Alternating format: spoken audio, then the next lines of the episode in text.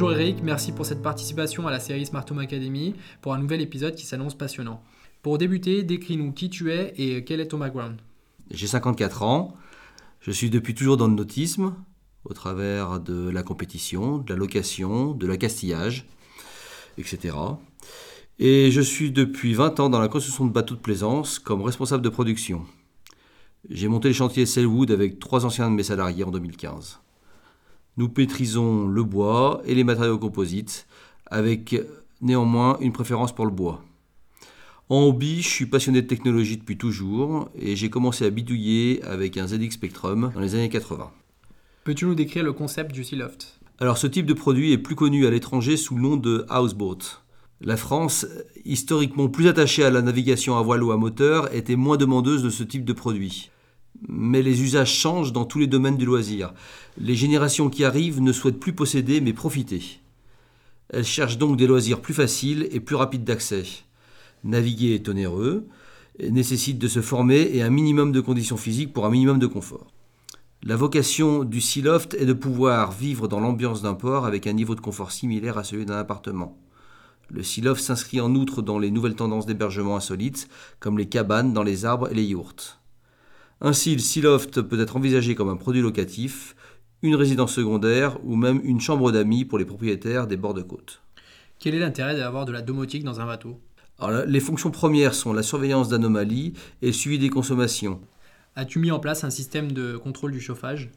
Le bateau actuel sera disponible à la location, du coup il est important de gérer le chauffage. Nous avons donc un module fil pilote sur les radiateurs électriques. Alors à la fois pour pouvoir chauffer avant l'arrivée du client ou éteindre avant leur départ sans avoir nécessairement à se déplacer, D'accord. ainsi que pour gérer le délestage. En effet, le bateau est alimenté par le quai et les puissances disponibles sur les installations portuaires sont limitées. En cas de surcharge, par exemple euh, de micro-ondes, euh, sèche-cheveux, la vaisselle, etc., JDOM suspend le chauffage jusqu'à ce que la conso redescende. Peux-tu visualiser des informations sur la consommation énergétique? C'est un point qui a été exigé par le gestionnaire portuaire. Ce nouvel usage des ports nécessite de rassurer le gestionnaire sur ce que va consommer le bateau à la fois en eau et en électricité. Nous prévoyons en outre, à terme, une tablette permettant aux clients à bord de visualiser et comparer leur niveau de consommation par rapport à une moyenne des clients précédents. Le Sealoft est éco-conçu. Nous essayons qu'il le reste dans son mode d'exploitation. As-tu la possibilité de détecter des anomalies dans le bateau? Nous surveillons les éventuelles entrées d'eau dans les fonds, les niveaux de certains réservoirs, les eaux noires en particulier, et les détections de fumée. Je surveille aussi la consommation d'eau en parallèle avec des capteurs de présence. Si personne n'est à bord, ça veut dire qu'il y a une fuite. La présence tension du 230 volts en cas de coupure de l'alimentation du quai et l'état des batteries. Et comment es-tu alerté en cas de défaut? Alors, je suis alerté par les notifications de l'appli pour le responsable du bateau. Pour ma part, je reste informé en copie soit par SMS pour les alertes critiques, soit par télégramme pour les messages courants. Quels sont les autres éléments pouvant gérés ou visualisés dans un bateau selon toi? Des éléments de confort comme la température ou l'hygrométrie sont intéressants, par exemple pour valider notre niveau d'isolation. L'intrusion ou la présence peut être intéressant, mais la fiabilité des protocoles actuels nous interdit de vendre ça comme un système d'alarme, en tout cas en l'état actuel des, des technos. Pouvoir allumer à distance un éclairage terrasse ou autre peut amuser certains propriétaires, ou permettre de simuler de la présence. Une serrure connectée est dans notre liste d'options, notamment pour la gestion des accès locatifs. Ce ne sont pas les idées qui manquent. Pourquoi avoir adopté la solution domotique JDOM et pas une autre? J'avais racheté une maison en rénov il y a quelques années. J'ai testé différentes solutions avant de me lancer sur ma maison.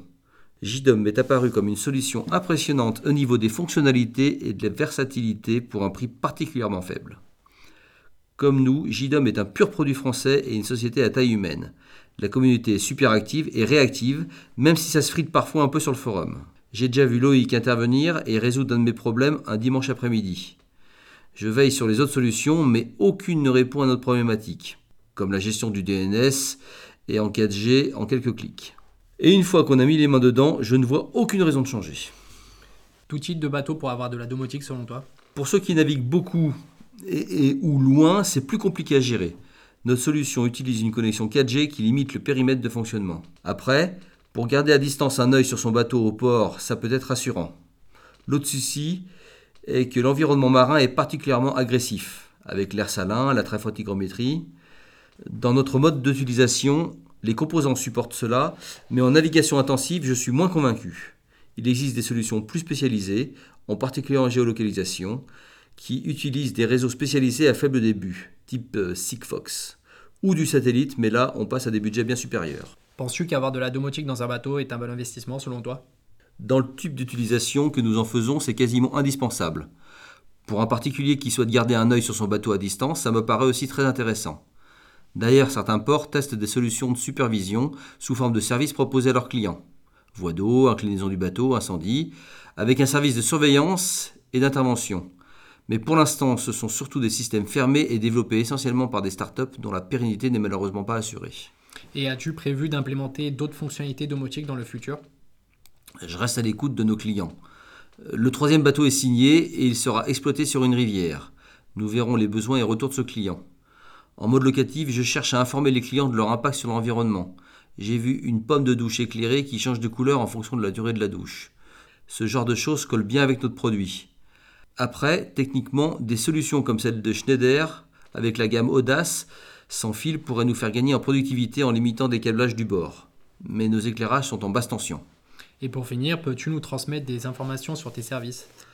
Principalement, nous maintenons et entretenons les bateaux, en particulier au niveau des aménagements et du bois, comme les bateaux de type pont en tech. Nous intervenons sur les bateaux de plaisance, de pêche professionnelle ou militaire. Mais nous sommes curieux. Nous utilisons l'impression 3D pour réaliser des maquettes de bateaux de nos clients. Nous avons travaillé au développement du process mixant bois et composite pour des clients prestigieux comme Roche-Beaubois. Nous étudions avec plaisir toutes les demandes qui peuvent utiliser nos compétences, quel que soit le domaine d'application. Sur le principe des concept stores, Cellwood est un concept business. Merci beaucoup pour ton intervention, très bonne continuation à toi et à bientôt pour un nouvel épisode.